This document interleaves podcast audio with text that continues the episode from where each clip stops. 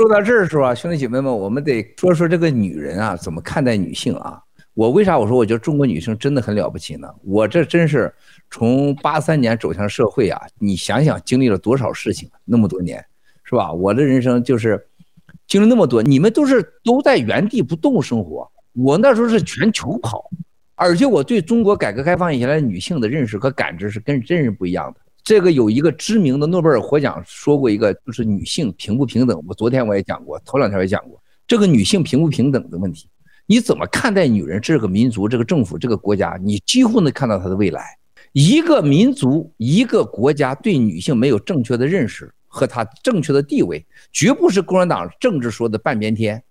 这位诺贝尔获者说的讲的非常好，说女人和男人平等，你太见看自己了。你怎么跟男人平等？女人。啊，你给他一个精子，他给你啥？他给你一个孩子。你给他一个房子，他给你一个家。你看这话说的有多好，是不是？你给他一个微笑，他能给你一天的阳光。你给他一次性高潮，他一星期他看着你的眼神都不一样，像两个太阳在你身上飘来飘去。这说都是实实在在的。你给他，你给你给他一个许诺的爱，他给你一生的未来，他把一切都给了你。而且是零支付，没有成本，还给你做饭，还给你扫地，给你代表阿姨。女人和男人啥时候平等过？你到日本去，日本的女人很辛苦的，但是中国的女人是什么呢？中国的女人，所有的女人在家里面都是语言上的所谓的尊重，行为上中国男人是最爱背叛的。这种背叛就来自于共产党的这种虚假的欺骗的文化。我们在今天还说回到一个九玉这个画，我再告诉画家，你们都没猜对。画中的人物这些故事我慢慢说。九玉这个画在谁手里面呢？应该是在陈元的手里面。啊，我现在回答你们，这是由张宏伟真正的拿大钱获得的。张宏伟从谁手里拿出来的呢？张宏伟这个东西是从董文标手里真拿钱弄出去的。他俩是死敌，但是这个画上他真的是花钱了。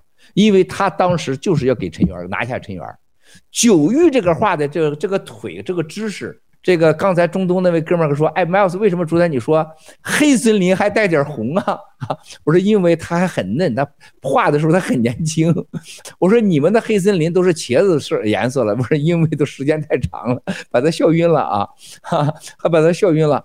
这个画九玉这个画的更高境界。它是对身体上一个现实当中真的集西方的色彩和写实派与中国的东方的意境派一个完美的结合。张宏伟是不舍得给的，但我想我强烈的怀疑这幅画真画可能在张宏伟手里边，陈元那个我估计是复制品。为什么呢？啊，这幅画张宏伟让他儿子让他女儿带到去过日本，日本有一个二泉社。是最高仿真的，是摄像，就是拿照相机把中国故宫里边所有的东西拍出来。那个硬盘的拥有者就是喜哥啊，我的我的可以打出来的那个。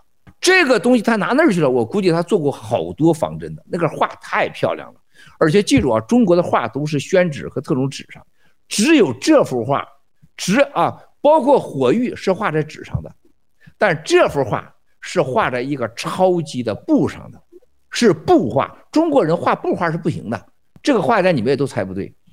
这个给了陈元以后，陈元才从国开行给张宏伟几十亿、几十亿美元的往外弄钱。那个时候的陈元，那是那时候说习近平到上海去，到北京去，陈元根本看不起他。啊，在大席根本不当一回事，他不可能当总书记。然后这张宏伟认为他是大佬啊，未来中国的经济和政治都是陈元是最核心的，说他唯一老板就是陈元。到今天去看，中国老板目前都出事了，就谁张宏伟没出事，你不得不佩服这小子。然后那个把马建副部长给陷害进去，但是我要告诉大家，我一定会让张宏伟还有他女儿、他儿子，还有个北大的李友。他女儿叫李荣，我一定让他付出代价。我我我们不搞共产党的祸连九族，但是因为他的孩子全是参与者，陷害了马建副部长一家人，这仇是一定要报的。我们新中国联邦跟他有仇，因为他毁了我们身上千亿，我们是一定要给他报这个仇的。但是张宏伟这个九玉之徒，他垂手得来，换掉了上百亿美元的贷款，国开行，国开行已经全部被抓完了，陈元没事儿。陈元认为习是不敢动他的，这个东帝你是有感觉的，而且他他觉得他有把柄的，而且他觉得子一代父一代这关系。但是张宏伟玩这个九玉这个话，最近在国内掀起了风暴。七哥昨天直播说啥？我说就在我直播的时候，段伟宏啊，我这有时候说错，不叫段伟宏，段伟宏出狱了。段伟宏的老公老沈出了本书《共产党的腐败》的书，震撼呐！兄弟姐妹，你们看到什么了吗？让段伟宏出来，除了温家宝习帮他之外，是她老公这本书。她老公已经跟她离婚了。共产党是信硬的，不信软的。她老公要不写这本书，她段伟宏救不出来，连温家宝也救不出来。所以兄弟姐妹们，你们要一定记住，爆料革命新中国联邦，咱就是永远记住，你不要和共产党勾兑，你只有用他一百倍、十倍的拳头打回去。你像张宏伟这帮孙子，我当时我告诉过马建副部长，马建副部长，我说你一定要在。如果你要是出事了，你没机会收拾他了。如果你要当了官，第一个要拿下张宏伟。他说为什么？我说张宏伟是中国近代史上最恶的一个人，从民工头到民生创始人，到东方家园，这个垃圾就是一个人间的糟粕。当时这个马马建副部长是真，他说你们现在不是相处很好吗？我说马副部长，我必须跟你说，我很不高兴。你未经我允许，你也没让我知道。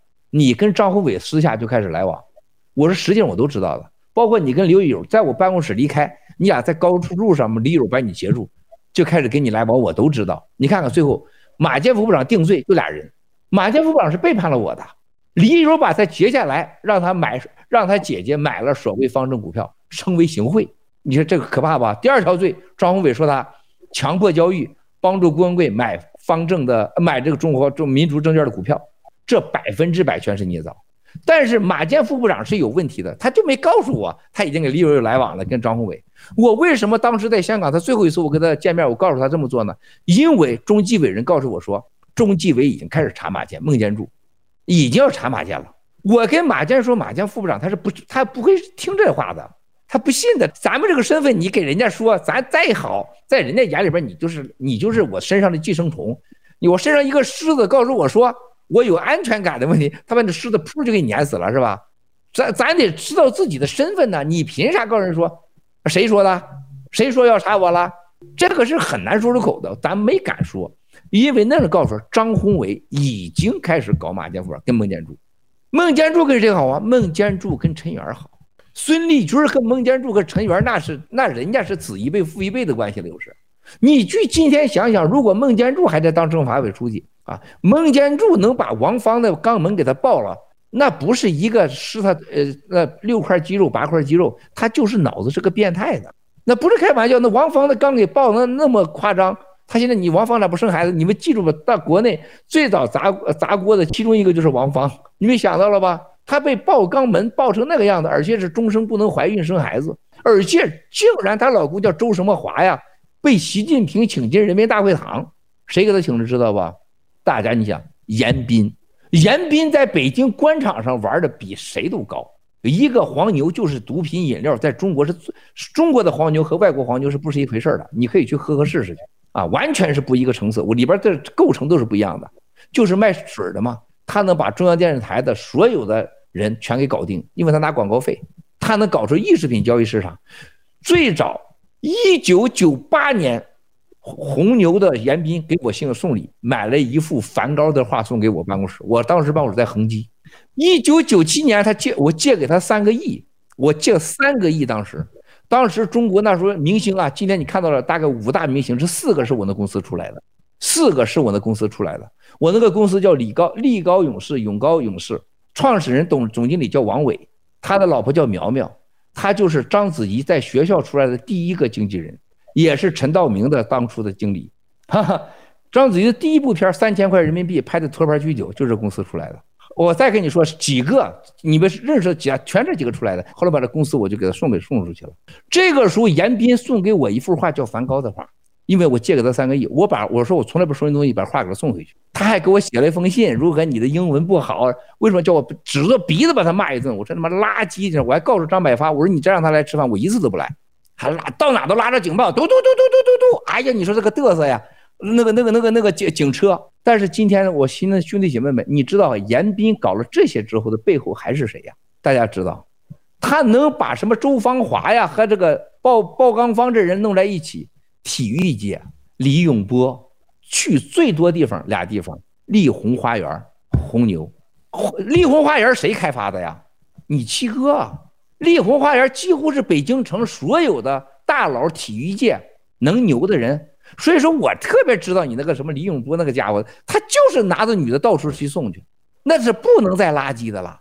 然后一讲话就是就是三字经，然后到处是找处女，叫叫找找找捉鸡去啊！我知道太多，包括你那几个体育界那几个大佬，就在丽红。丽红，你查查每栋房子的背后都是一段故事啊，那是七哥参股的，那里边的开发商是谁呀？大家查查去啊！七哥讲的香港的程寿康、裘国士。七哥花过大钱，亲身经历啊！红牛我借给他三个多亿啊！丽红花园七哥开发的，所有的这些话七哥亲身经历的。评估公司中国第一号评估公司你七哥的，去查查去。拍卖行河南郑州中原拍卖行你七哥了。河南宇大控股，我玩这个的时候都是哪年？记住兄弟姐妹们，看看这几年都是在。九一到九三年，没有马云，没有王健林，中国第一个房地产信托是你七哥搞的，这是吹牛的吗？这是开玩笑的吗？我讲的都是亲身经历啊。我们今天面对的共产党，艺术造假，所有的信托，你别忘了，信托前面是个信才能托，他用所有的假评估和假鉴定，你怎么能有信托艺术市场？艺术就昨天我说，它是有某个人在某种感情状态、硬件环境下的创造的情景或物件，能带给你一个唯一性的启迪和对生活模式的一个标准的一个提高，然后被你认可后能带来愉悦感，甚至能产生经济价值，而且能让人能更多的找到自己心目中和未来的希望的愉悦感和那个标准。那它它必须是唯一性，是积极的，它有一种信息的唯一性。那它没有了艺唯一性，它怎么叫艺术呢？艺术“艺”字没了，只剩“术”了。术前面加个“骗”，叫骗术。艺术变成了骗术，信托变成了骗托。我昨天我们直播完，有战友都在中国做投行的，很多人给我发现，不是十个八个，很多说七哥看完你直播，我才知道我在国内就是做这种事情了，我骗了太多人了。兄弟姐妹们，爆料革命不是给你讲黄故事呢。我希望你通过听黄故事，你能知道共产党的假丑骗偷，一切国内的信托产品都是假的金融产品。红牛老板能搞艺术品交易市场，这是对十四亿中国人的最大的侮辱。然后你再想想，所有的中国的字画里面多少钱了？大家官方称，官方交易每年国内交易品市场大概在一万八千亿到两万亿。我告诉大家，事实上一定超过五万亿。为什么？隐形抵押你看不见。我给你们举个例子，当时在我手里边有了一个叫什么大清朝的一个长卷，叫做《中国神仙图》。我我找过所有人鉴定都是真的，各种关系都用都是真的。要价多少钱呢？要价大概是两千万，还附带一个册子。后来你们知道我去沈阳，当年这个这个我去沈阳的时候，中央电台台长带我去的时候，在沈阳地下叫我看画，那原来是那是沈阳的压馆之宝啊，神仙图啊。但那时候咱没这个常识，没知识，是以为神仙图这家这么个长卷。现在啊，我这我这还有个大卷呢。这个卷我告诉你，它起到最大作用是什么？知道吗？当时陈丹青、张艺谋。所有的奥林匹克委员会的所有小组到我家吃饭，我在地下室铺开这卷给他们看看。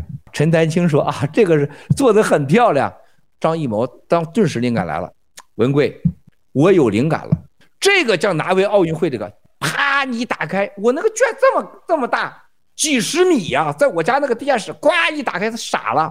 我告诉你，奥林匹克的开卷之创意就来自我们家，或者跟我有关系，就这个卷。大家明白了吗，未来我讲奥运会开幕式的故事，那多了去了。包括那火炬为啥放那儿，风水定位，郭文贵定的，原来不在那儿，这人都活着呢，你可以去问去啊。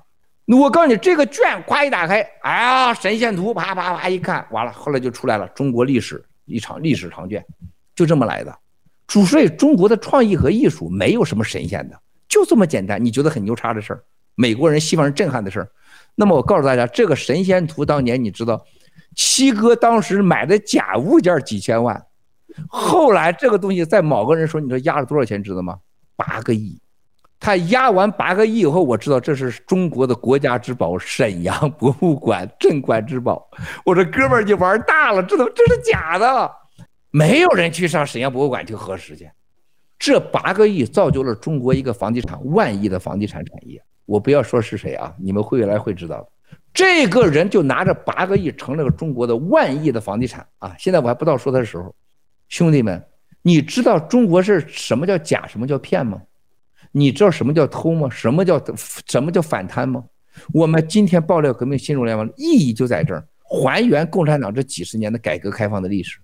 还原你在社会上道听途说的所谓的那些富豪们的伟大的故事，还都要还都搞艺术，还都拍电影，什么潘石屹还拍电影，王健林搞艺术搞博物馆，徐家印搞足球，你去看去吧，这人都搞啥？史玉柱要搞艺术，马云不爱钱也搞艺术。我告诉你，一切皆是骗术，所有中国的金融产品就是洗钱的工具，艺术是洗钱的工具。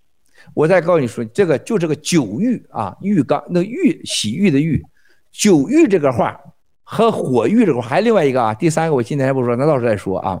当有一天你知道真正的这些背景和中间这些来往的时候，你会真正的知道，就这么个真东西，这个真东西最后就玩成了政治，这是真的艺术，真画，而且出现了啊，中国最牛的女人，她的秘史全在这画上，就这三幅真东西。